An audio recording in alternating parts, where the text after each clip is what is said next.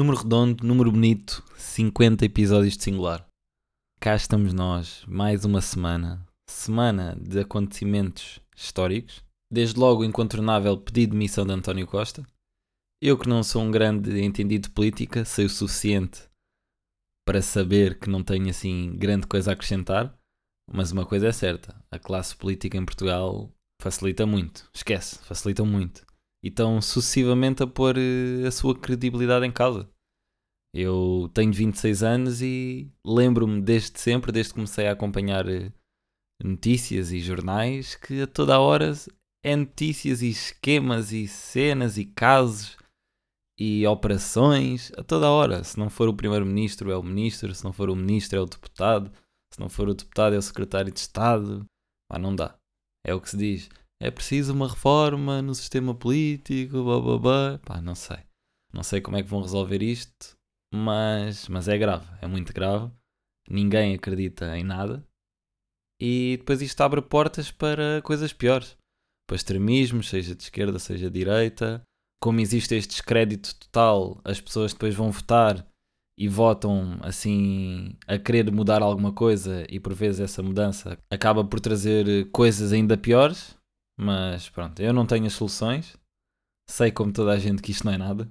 Vai demissão, vai presidente, vai dissolução do governo e vamos ver no que é que isto vai dar. Dia 10 de março, 10 de março de 2024, lá estaremos mais uma vez. Eleições antecipadas pelos piores motivos. Continuando em novidades desta semana, principalmente hoje, sexta, tivemos muita música nova a sair, que é o normal, né? Os artistas têm esta.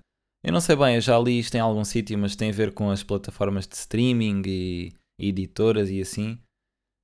Mas os artistas tentam lançar as suas músicas sempre à sexta-feira. Acho que já foi outro dia da semana, quinta ou quarta, mas agora é à sexta.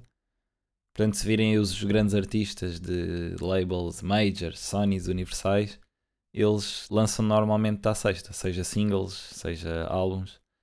E esta semana tivemos várias, várias não, várias músicas a sair, vários singles. Temos aqui primeiro Loner Johnny, que está no Japão, ou foi lá gravar umas cenas e passar férias, não sei. O primeiro som eu não gostei muito, gostei do clipe, boa estética japonesa, as letras, aquelas luzes ali de Tóquio à noite, pá, fixe, os carros e assim, mas o som não achei nada especial. Este aqui também não. Loner, a cada 100 sons eu gosto de um. Gostei de um há pouco tempo, portanto faltam agora mais 90 e tal sons. Zara lançou, ele que agora assinou, como vos disse há dois episódios, assinou com a Universal, portanto agora tem que lançar aquela pressão da editora. Eu nem ouvi este som. Os meus amigos disseram que está mal e dificilmente eles dizendo que está mal eu vou gostar de Zara. Passei essa à frente. Depois tivemos Silly, Silly com Cavalo à Solta. Não é das minhas músicas favoritas dela, mas está uma boa faixa, uma boa canção. Depois tivemos a estreia de PTM no mundo da música. Ele já tinha feito algumas cenas, principalmente fez aquela. Já não me lembro que música que era, mas que ele tinha aquela dica do Foie Gras e não sei o quê. Mas agora, mais a sério, uma co-participação com Felipe Carlson, Uma Casa Dois Portões, em que tiver, foi ali um trabalho a dois, em que tiveram envolvidos na, na produção, na, na estética, na letra da música. Música bacana, gostei, gostei muito. Por fim, temos aquele que para mim é o lançamento da semana, Quando Me Chamam, Fênix RDC com Dom Gula, faixa quente, faixa agressiva, aquele beat rijo, ego trip. Gostei muito do verso do, do Fênix, mas depois a entrada do Gula e aquele flow dele, aquela personalidade que ele mete em, em cada som, aquele carisma, adorei. Grande som mesmo. Tirando a última barra do Gula, que não gostei muito, depois vocês veem e digam. Ainda acima, como é a última, tem ali um destaque, mas de resto, grande som. Clipe também, pá, clipe simples, mas que, que funciona sempre. Ali o pessoal todo junto, carros e tudo vestido de t-shirt branca. E ainda tenho que investigar uma coisa, porque eu acho que um amigo meu entra no clipe, mas ele está de balaclava, só se vêem os olhos. Mas parecia ele. Agora não sei. Aquele clássico, não sei se já vos contei, que é o Onésimo, que uma vez na, nas aulas ele entra no inverno de gorro e a professora diz-lhe: Onésimo, o que é que estás a fazer de gorro dentro da sala de aula? Vais ter que tirar isso, tira lá o gorro, só favor. ele tira e tem outro gorro por baixo. Pronto, e a sala desmancha-se a rir. E esta é, é das melhores histórias que eu tenho dentro de sala de aula, simples, mas eficaz sempre. E tenho que ver, tenho que lhe mandar mensagem porque parecia ele, não tenho a certeza. É possível que seja. Falando agora de Barreirense, no domingo tivemos um jogo muito especial no Bonfim, como vos tinha dito. Ah, é sempre fixe jogar em estádios daquela dimensão e com aquela história. Claro que não estava cheio, porque aquele estádio não sei que lotação é que terá, mas uns 15, 20 mil, para aí. E estavam 10%, 10, uh, 2 mil pessoas. 2 mil, 2 mil e tal. Mas mesmo assim faz logo toda a diferença, porque nós estamos habituados a ter uh, em, em campos em que as pessoas vão ao estádio, sei lá, 500 pessoas, 300, por aí. E ali 2 mil, sente-se logo a diferença. E foi um jogo duro. Foi um jogo duro, bom campo, mas eles também têm uma boa equipa. Nós entramos ali bem até. Os primeiros 10 minutos conseguimos dividir ali o tempo de bola, tempo de posse. Mas depois eles começaram a, a ir para cima, muitos cruzamentos, situações ali de perigo. Não sei quando é que eles fizeram o primeiro gol, mas diria que ali aos 20 minutos. 20 minutos primeiro gol, depois aos 30 ao segundo. Vamos assim para o intervalo. Entramos muito bem na segunda parte e eles entraram assim meio displicentes. Nós ali a tentar, a tentar, eu ainda fiz um remate, mas saiu à figura. Não, não teve assim muito perigo, mas pronto. Depois numa bola, o Redes tem a bola na mão, mete a bola diretamente no ponta.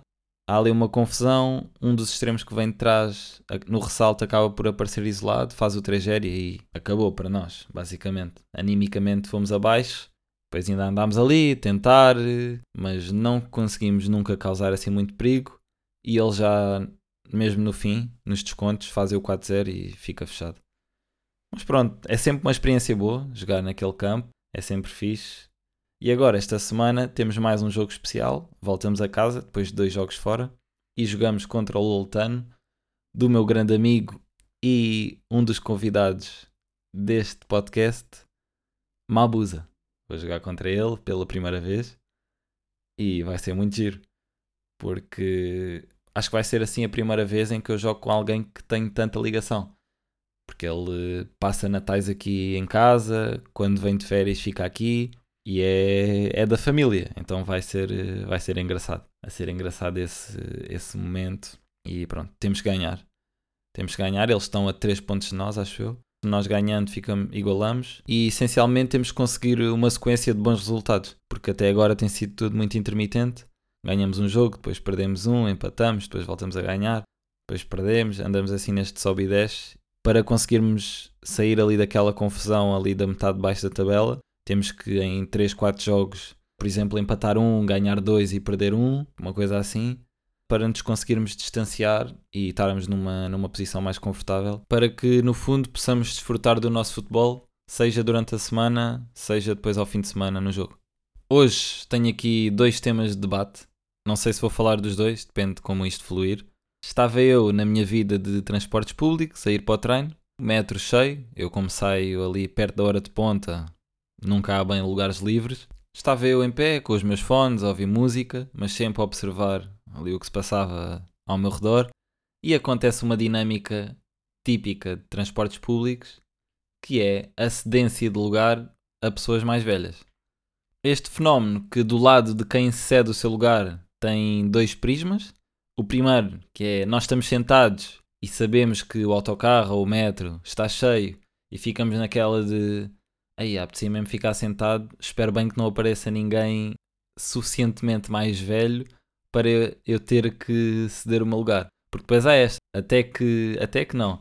A partir de que idade é que há a obrigatoriedade moral de cedermos o nosso lugar? Quando vemos grávidas, ok, grávidas ou alguém com uma criança mais pequena, não há dúvidas. Mas quando é ceder o lugar a uma pessoa mais velha, que mais velha é? A partir dos 65? A partir dos 70? A partir dos 80? Onde é que fica ali a barreira?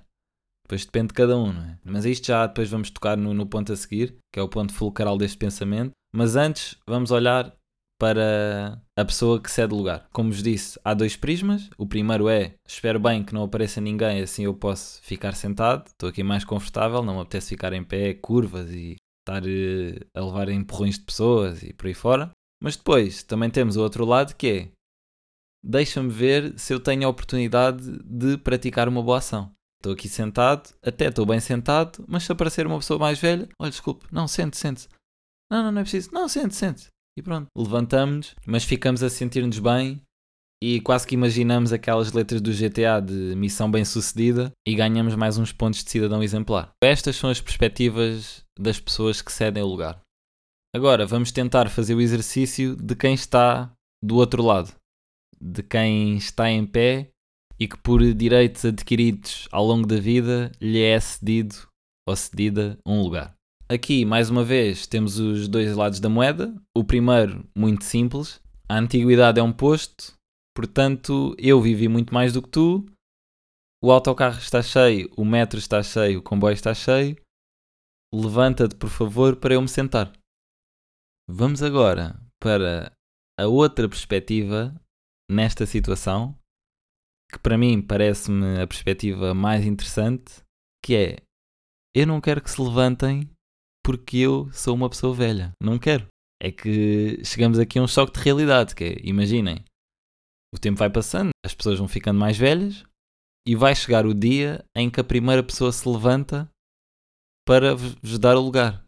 O choque de realidades que acontece na vossa cabeça, na nossa, né? porque isto teoricamente acontece a toda a gente, só se recusarem a andar de transportes quando forem mais velhos, estão muito bem na vossa vida, porque depois é aquilo que nós já falámos, já falámos em vários episódios apesar de uma pessoa ter 80 anos, ela continua com a mesma cabeça que tinha aos 15.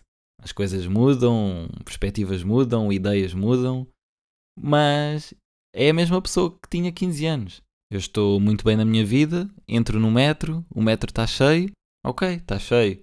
Eu fico em pé, está tudo bem. De repente, alguém tem o desplante de se levantar para me dar lugar porque acha que eu sou velho ou porque eu não consigo estar em pé. Não brinquem comigo, fica sentado já. Não, não vou, não quero me sentar, não me vou sentar, recuso-me a sentar. Mas quem és tu para dizer que eu sou velho? Quem?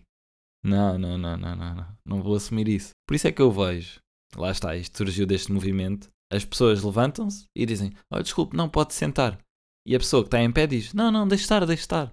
Que é do tipo: Deixe estar, por outras palavras, não brinques comigo, eu não sou velho nenhum. Fica sentada, eu estou bem assim. Estou bem. Fica. Se queres ficar sentado, fica. Se queres levantar, levanta-te. Mas eu estou bem assim. Agora, isso é uma falta de respeito que tu estás a fazer. Não sei, não sei quando é que. Isto depois também depende do aspecto da pessoa. Depois ainda há o aspecto, que é uma pessoa pode estar assim mais acabada, entre aspas, e estar ali, por exemplo, nos 60, mas tem um aspecto de 80. Aos 60 anos, ninguém se levanta para dar lugar a uma pessoa de 60 anos. Para quê? pessoa de 60 anos está aí, rija. Agora, parece que tens 80, alguém está sentado, levanta-se e tu, ei, bom, estou acabado, né? Minha vida está tá prestes a acabar. Mais uma semaninha e tchau. É por isto que eu às vezes estou sentado. Chega uma pessoa, por exemplo, chega ali uma senhora, tem mais ou menos, diria que uns 75 anos. 75 anos, meio coxa, grávida e invisual. Eu não me levanto.